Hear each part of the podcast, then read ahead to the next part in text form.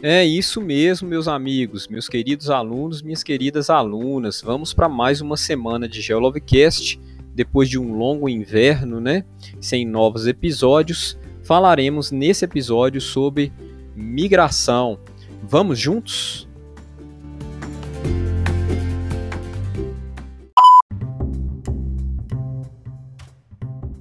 Olá, meus queridos alunos, minhas queridas alunas. No GeoLovecast dessa semana, nós vamos ver os conceitos principais que têm ligação com os movimentos migratórios do ser humano. Né? Migração, que é esse deslocamento de pessoas é, de, um, de uma determinada localidade, ou de uma cidade, de um estado, ou até mesmo de um país, né? em direção a uma outra localidade diferente daquela é, em que se deu a origem do movimento. Né? É uma mudança que pode ser é, de maneira definitiva ou temporária. Também né, ela pode ocorrer de um modo voluntário, por uma opção, ou pode ocorrer também por uma força maior. Né? Esses fluxos aí eles vão se dar individualmente ou até mesmo envolvendo famílias ou cidades inteiras.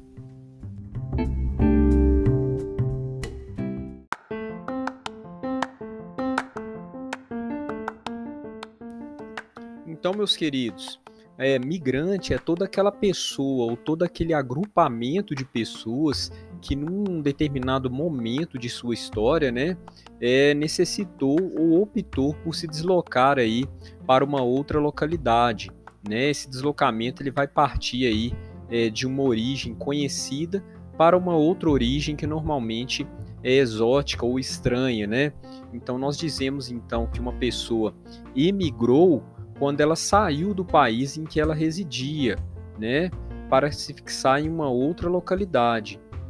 E a partir desse momento, então, é que é, ela entra nesse outro país, nessa outra localidade, ela é considerada então uma pessoa imigrante. Né? A única diferença do termo é essa, né? é do ponto de vista em que se é, faz a análise. Né? O imigrante é aquele que se retirou e o imigrante é aquele que chegou, certo?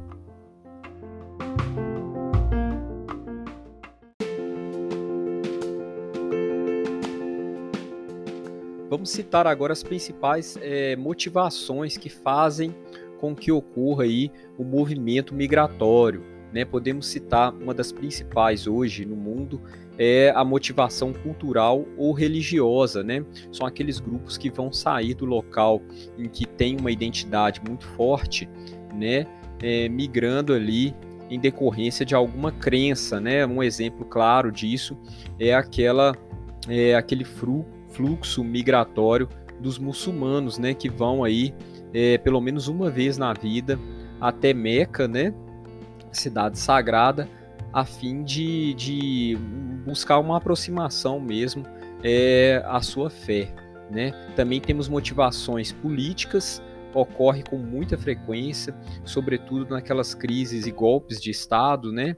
que passam por guerras, guerrilhas civis, até mesmo a implantação de ditaduras em alguns países, faz com que é, vários é, grupos de pessoas tenham que é, migrar por uma condição política que foi instituída numa determinada localidade, né?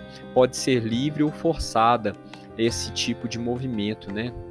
E normalmente nós temos vários exemplos aí e atualmente temos um exemplo muito é, claro que são os refugiados sírios, né? Que deixaram seu país ali para fugir de uma guerra civil que já é, se prolonga por quase três anos, né? E já são contabilizados aí mais de 100 mil mortos.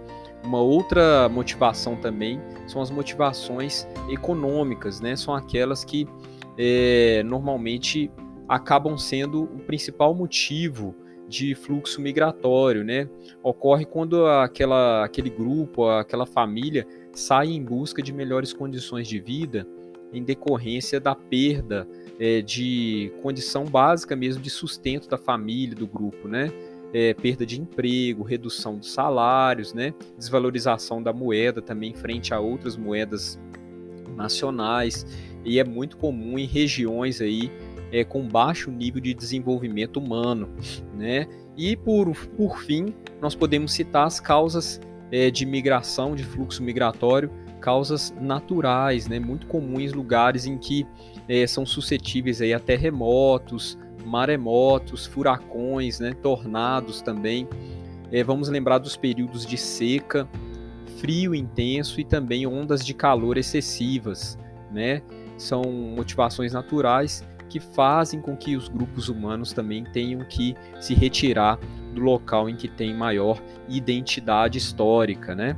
Esses são os principais motivos que dão é, início aí aos fluxos de migração.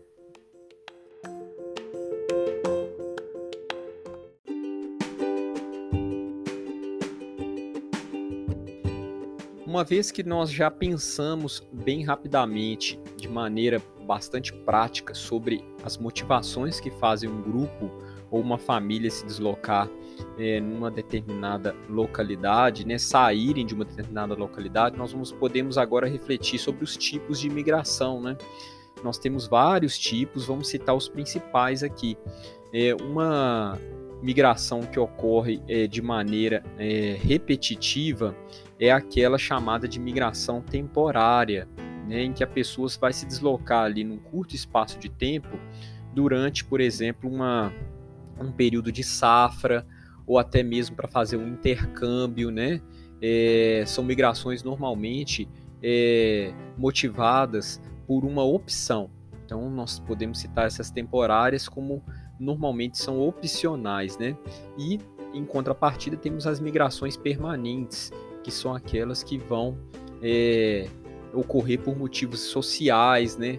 É, impactos ambientais muito fortes e em que normalmente a pessoa não retorna mais ao seu local de origem, né, em que deu início ao movimento.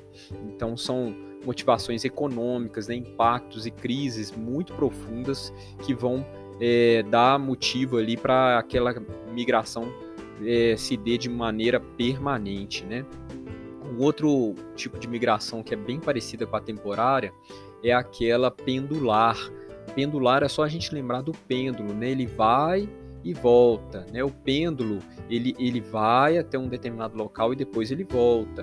Então é aquele fenômeno que vai é, fazer com que aquele grupo, aquela família normalmente ele se desloca por uma necessidade até um determinado local e no, no passado um certo tempo regular ele volta, né? Então ocorre muito em regiões metropolitanas que a gente trata como migração, mas não é de certa forma um movimento migratório mais profundo, né? É, na realidade é apenas um movimento que vai atender ali uma necessidade, muitas vezes de trabalho, né? É uma transferência momentânea da localização dessas pessoas e normalmente é, ocorre muito ali entre cidades, né? Entre estados, ou pode acontecer também entre países, mas com deslocamentos mais curtos, né? É a migração pendular. Podemos citar também a migração forçada, né? São as pessoas que são obrigadas a se deslocarem no território é, quando ocorre, por exemplo, guerras ou desastres naturais, né?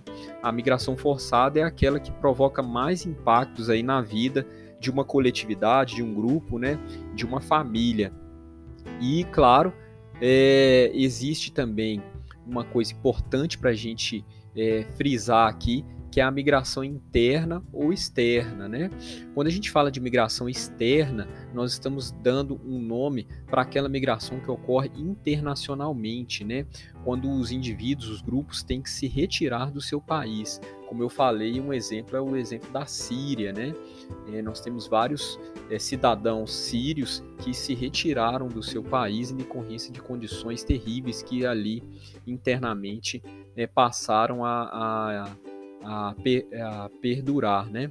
E além disso, temos as, as migrações internas também, que de certa forma ocorrem dentro de um território nacional, né? dentro de um, de, um, de um mesmo limite territorial nacional. Pode acontecer, por exemplo, é, entre cidades, entre estados e apenas esse movimento interno poderia ali representar uma melhoria, uma maior segurança na condição de vida daquele grupo.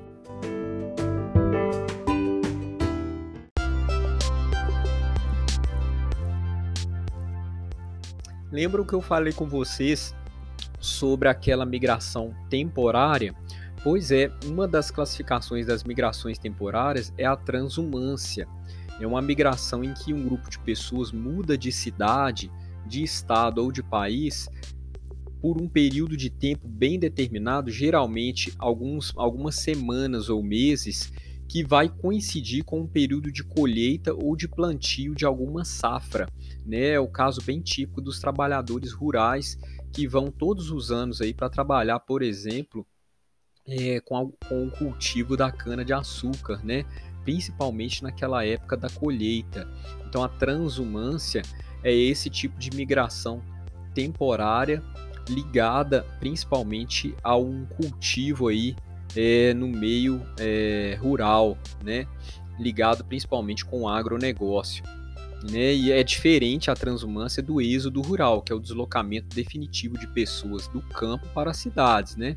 É uma mudança permanente e ocorre ali com aqueles habitantes que normalmente são expulsos por alguma estagnação econômica ou até mesmo por alguma mudança muito radical é, na economia daquele espaço rural, né?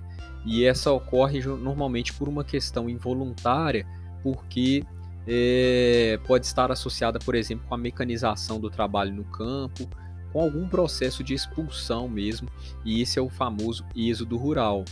Já o, o, em contrapartida nós temos o êxodo urbano, ele é mais raro, mas acontece quando as pessoas que vivem nas cidades acabam retornando para o campo, né? É, mudando para uma zona rural. É, são movimentos que têm acontecido, mas é claro que o fluxo de pessoas no êxodo rural ainda assim é mais significativo do que o êxodo urbano em si, né?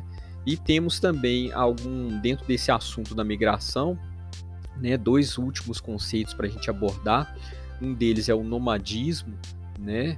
é muito raro atualmente, né? O nomadismo é uma migração caracterizada pela ausência completa de fixação permanente de grupos, né? Então as pessoas que são nômades elas vão ali periodicamente é, é, mudar ali o seu local de moradia. Então eles não se fixam em nenhum lugar, né? Estabelecendo assim então, é, realocações bem frequentes em busca de alimento e de abrigos que vão é, se modificando aí conforme eles se deslocam, né? E a diáspora, na realidade, que temos aí alguns exemplos históricos, são movimentos aí é, de diáspora, aqueles que vão é, estarem ligar, vão se ligar a uma rápida dispersão de um grupo étnico, uma população é, que tem uma identidade com um certo território, né? É uma migração normalmente involuntária e forçada. Né? Os exemplos mais expressivos dessa é, dispersão populacional é, no mundo é o exemplo africano, né? Que ocorreu ali em decorrência daquele período é, terrível de escravidão colonial, né? E também temos ali é, outro exemplo que foram é, os judeus que de certa forma foram expulsos ali é, da Palestina, né, naquela época, no período do Império Romano, é a chamada diáspora judaica, né? E claro que nós tivemos ali um movimento posterior, já entrando no século XX, de retomada da ocupação daqueles territórios que até então eram ocupados pelos judeus e hoje nós temos um cenário bem típico da região ali, com muitos embates e conflitos ligados a, essa, a esse movimento migratório, tanto de é, dispersão quanto de retorno né, é, da diáspora é, judaica. E é importante a gente pensar nessas classificações, gente, porque muito do, dos conflitos e dos movimentos populacionais no mundo é, passam pelo entendimento desses conceitos, né? São fundamentais aí para a gente é, fazer uma leitura mais fiel é, do nosso é, da nossa sociedade, do nosso planeta. Então, desejo aí uma boa semana de estudos a todos e caso tenham algum comentário, alguma dúvida, estou à disposição através é, do endereço de e-mail que está na descrição desse podcast. Uma boa semana e vamos que vamos!